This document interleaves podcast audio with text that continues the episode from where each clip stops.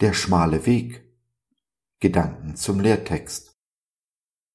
Und es werden kommen von Osten und von Westen, von Norden und von Süden, die zu Tisch sitzen werden im Reich Gottes. Lukas 13, Vers 29.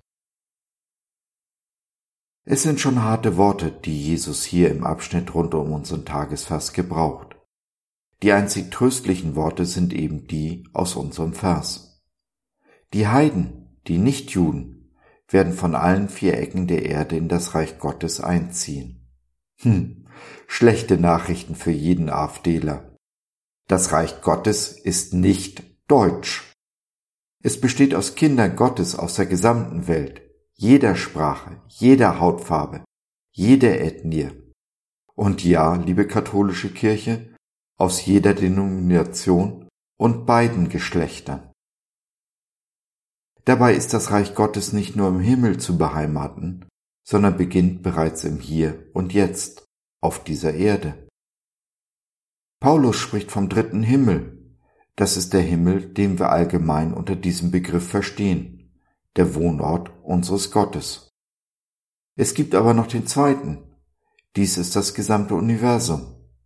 Und der erste? Das ist die Welt um uns herum, das Reich Gottes im Herzen eines jedes seiner Kinder, die es nach außen tragen. Das Reich Gottes in diese Welt zu bringen, in alle Welt, ist unser Auftrag. Dabei müssen wir mit Widerständen rechnen, denn der Feind gibt von ihm besetztes Gebiet nicht einfach kampflos auf. Dieser Kampf fängt bei mir an, in meinem Kopf, in meinen Gedanken, da, wo der Feind sich Festungen gebaut hat, meine Denkweise und Sicht der Dinge nicht mit der von Jesus übereinstimmt. Dabei hilft uns der Heilige Geist, überholte Denkmuster zu erneuern. Paulus spricht von der Erneuerung unseres Sinnes und dass wir uns eben nicht dieser Welt gleichstellen sollen. Gottes Kinder schwimmen also immer gegen den Strom, den Zeitgeist, sind immer und stehen immer auf der Seite der Minderheiten. Denn was die Masse, diese Welt bejubelt, ist zu 90 Prozent Murks. Christen sind nicht deutsch. Sie sind Bürger des Reiches Gottes in all seiner Vielfalt. Christen geben denen, die nicht selbst sprechen können, eine Stimme. Wie den ungeborenen Babys, die auf der ganzen Welt getötet werden.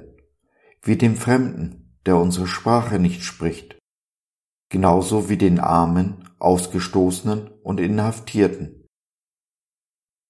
Das ist niemals ein bequemer Weg, denn, wie gesagt, wir müssen, und das macht Jesus mehr als deutlich, mit Widerstand rechnen. Der Weg ist schmal und es sind nur wenige, die ihn finden, und er ist nicht nur schmal, sondern auch steinig, dornig und steil. Er führt direkt nach oben, in den dritten Himmel. Wenn wir nicht bereit sind, diesen Weg zu gehen, werden wir unter Umständen den Eingang in das Reich Gottes verpassen, hier in diesem und vielleicht auch im nächsten ewigen Leben. Machen wir uns aber auf den Weg, folgen wir unserem Jesus, verändern wir, wie die ersten Christen, diese Welt. Wir hinterlassen sie so ein ganzes Stück besser, als wir sie vorgefunden haben.